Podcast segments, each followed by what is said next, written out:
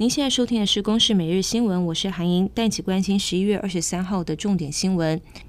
选前黄金七十二小时，民进党主席蔡英文今天表示，这一次的县市长选举跟总统选举一样重要，他呼吁支持者去投票就会赢。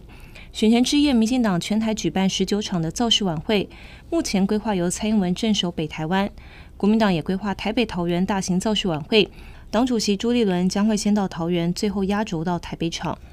新党籍台北市议员候选人林杰利今天遭人殴成脑震荡，而且流血住院。法部长蔡清祥表示，绝对不容许殴打事件发生，在选举期间强力防治暴力发生，检警一定会强力执法。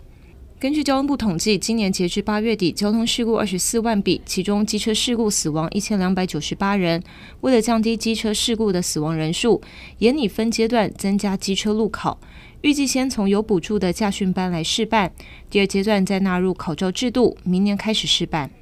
卡达世足赛进入第三天，F 组预赛，台湾时间今天晚间，上一届世足赛的亚军克罗埃西亚将会对战摩洛哥。另外一组的德日大战也精彩可期，而提供完整卡达世足赛六十四场 live 转播的艾尔达电视，也呼吁全民要一起打击盗版，支持正版的转播。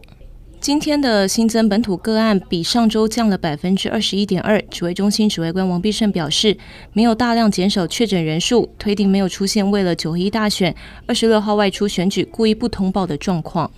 美国近期连续传出多起大规模枪击案，一间位在维吉尼亚州的连锁超市二十二号晚间发生枪击事件，传出现场有多人死亡，犯案枪手也已经身亡。当地警方证实，这起事件发生在当地晚间十点十二分左右。